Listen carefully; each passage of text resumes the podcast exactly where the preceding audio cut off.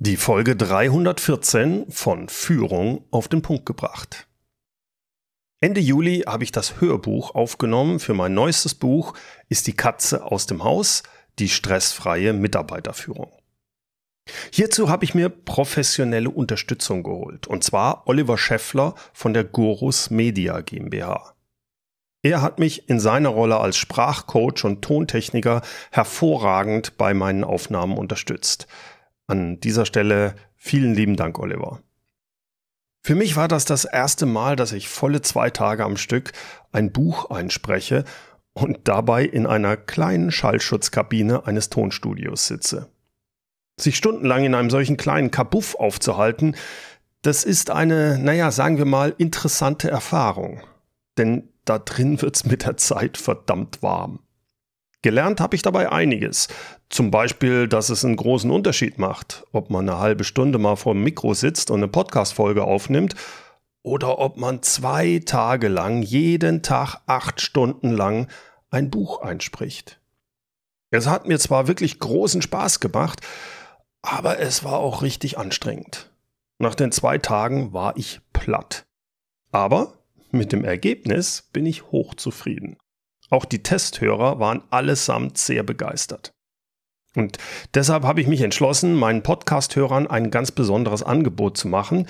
Und zwar biete ich Ihnen mein Hörbuch in Kombination mit sechs Masterclass-Webinaren an.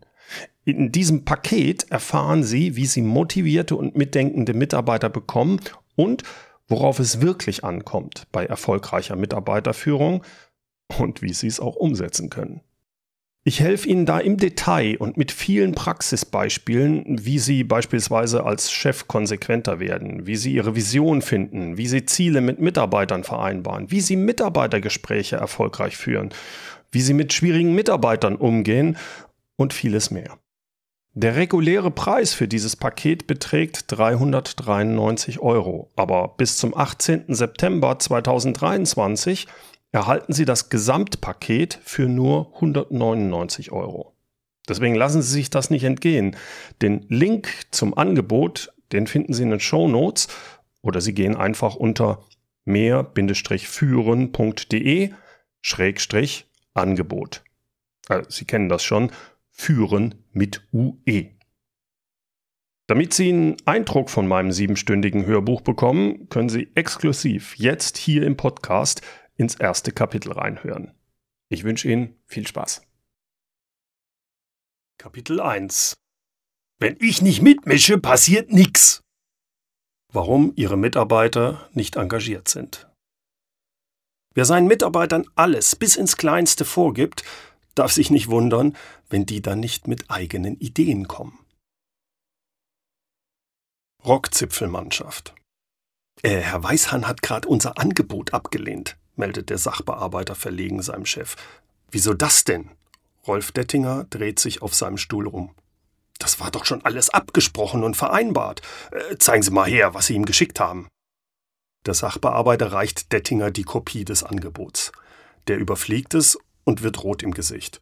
Das darf doch wohl nicht wahr sein. Sie haben einfach unsere Standardkonditionen eingesetzt. Dabei wissen Sie doch, dass Weißhahn und Co. als Großkunde 15% Rabatt bekommen. Der Sachbearbeiter tritt von einem Bein aufs andere. Äh, soll ich Herrn Weißhahn anrufen und mich für das Versehen entschuldigen?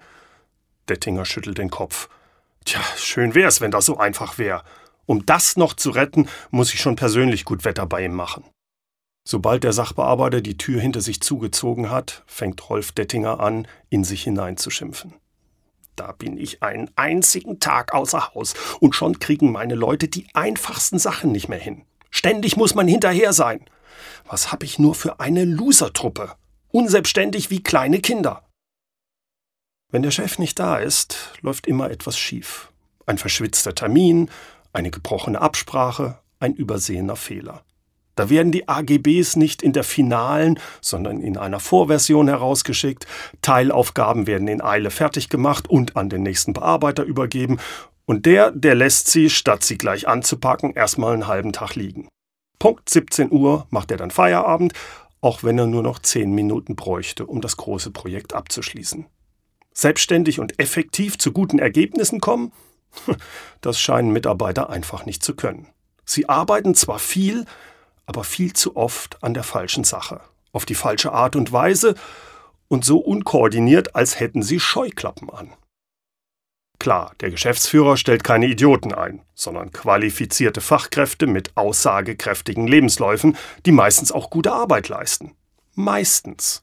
Aber in regelmäßigen Abständen passiert dann doch ein Riesenklopper. Ein inakzeptables Ergebnis.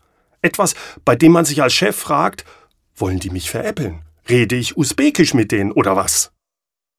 Nach mehreren solchen Vorfällen gibt es nur noch eine Erklärung.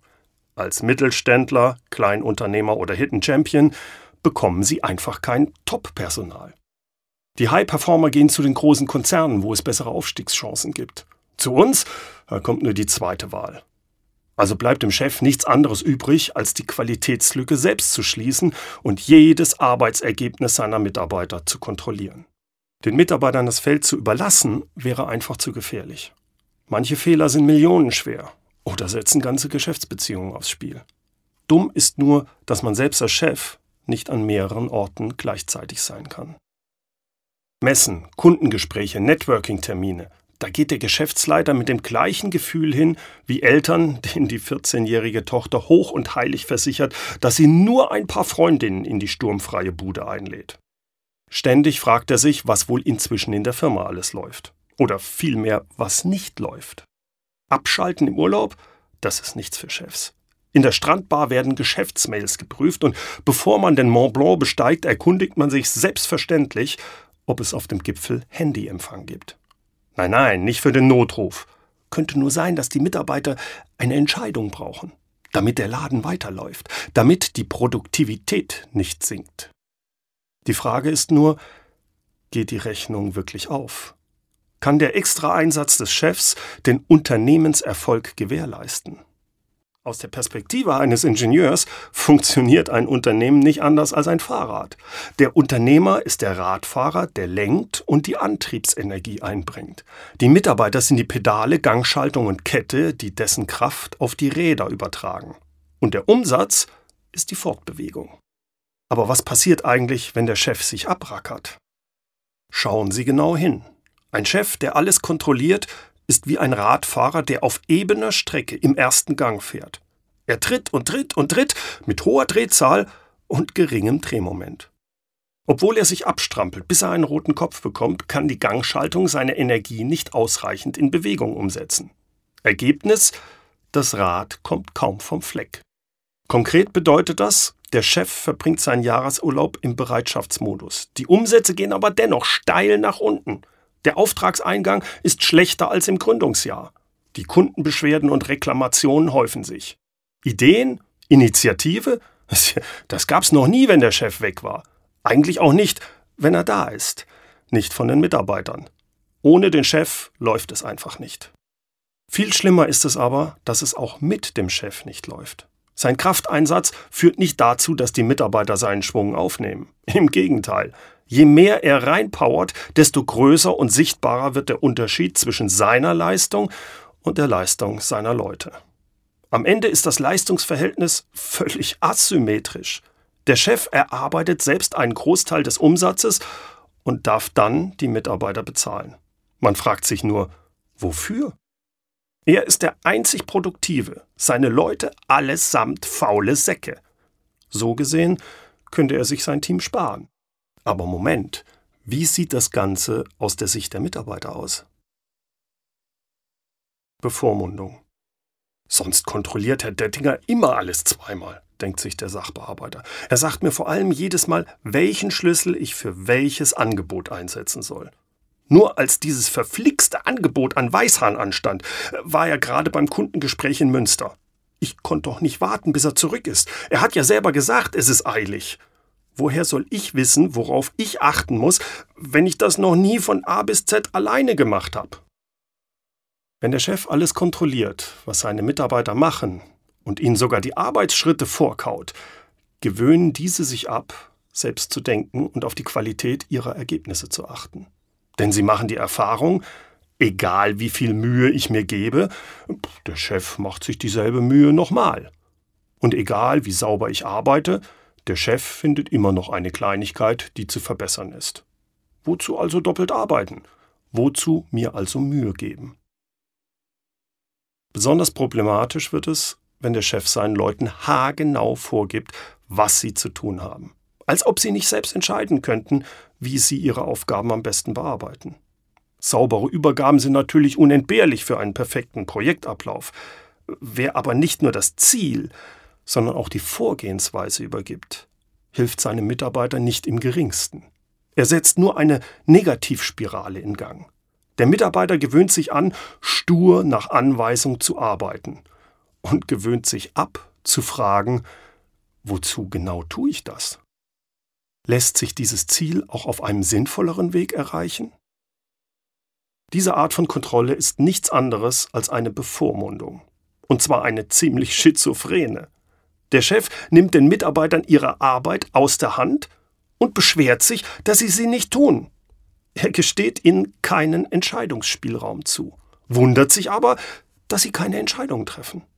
Er nimmt ihnen jede Verantwortung ab und beklagt sich über ihr mangelndes Verantwortungsbewusstsein. Er gibt ihnen detaillierte Arbeitsanweisungen und schimpft über die Hohlköpfe, denen er alles vorkauen muss. Der springende Punkt, wenn Mitarbeiter schlampig arbeiten und die Ergebnisse nicht stimmen, dann liegt es nicht nur an ihnen, sondern zum Großteil am Chef. Verantwortlich für die schlechten Ergebnisse des Teams sind genau die Maßnahmen, mit denen er die schlampige Arbeit verhindern will. Den wenigsten Führungskräften ist dieser Zusammenhang bewusst. Deshalb legen sie oft noch einen drauf. Weil das Team nicht schlagkräftig genug ist, betreuen sie die wichtigsten Kunden selbst. Mit katastrophalen Folgen. Das Unternehmen wird nicht produktiver und die Korrekturarbeit für den Chef weniger, sondern die Mehrarbeit, die er meint zu vermeiden, kommt wie ein Bumerang zurück, über andere Wege. Wenn der Chef die anspruchsvollen Aufgaben selbst übernimmt, verlieren die Mitarbeiter jeden Anspruch an sich selbst. Sie wissen genau, sie brauchen nur hilflos reinzuschauen, schon streift sich der Chef sein Superheldenkostüm über, kommt eilends angeflogen und biegt die Dinge wieder gerade, die sie eben verbogen haben. Verantwortung für das eigene Handeln übernehmen? Unnötig. Ein Kletterer, der am Seil hängt, sucht seine Handgriffe auch nicht mehr ganz so vorsichtig aus. Wieso auch? Er ist schon in Sicherheit. Sein Leben hängt nicht davon ab, ob er nach links oder rechts greift. Kurz gesagt, der Chef vertraut seinen Mitarbeitern nicht und verhält sich deshalb auf eine Weise, die dafür sorgt, dass sie unzuverlässig werden. Eine sich selbst erfüllende Prophezeiung. Dass dies fürs Unternehmen nicht förderlich sein kann, ist in der Theorie zumindest klar. Aber wenn es auch in der Praxis so klar wäre, würde kein Chef sich so verhalten. Was genau macht Führungskräfte also blind für diese Bevormundung? Warum hören sie nicht einfach auf damit? Soweit also der Ausschnitt aus meinem Hörbuch. Wenn Sie wissen wollen, wie es weitergeht, holen Sie sich jetzt die Kombination aus Hörbuch und den sechs Masterclass-Webinaren. Gehen Sie jetzt einfach unter mehr-führen.de-angebot. Wichtig, der Sonderpreis von 199 Euro, der gilt nur noch bis zum 18. September 2023. Deswegen schlagen Sie jetzt zu, ich verspreche Ihnen, es lohnt sich. Wie immer gibt es auch zum Schluss dieser Podcast-Folge ein passendes Zitat. Heute kommt es von Henry Ford. Ich prüfe jedes Angebot. Es könnte das Angebot meines Lebens sein. Recht hat der gute Henry Ford. Und deshalb schauen Sie jetzt nach unter mehr-führen.de Angebot. Viel Spaß! Herzlichen Dank fürs Zuhören.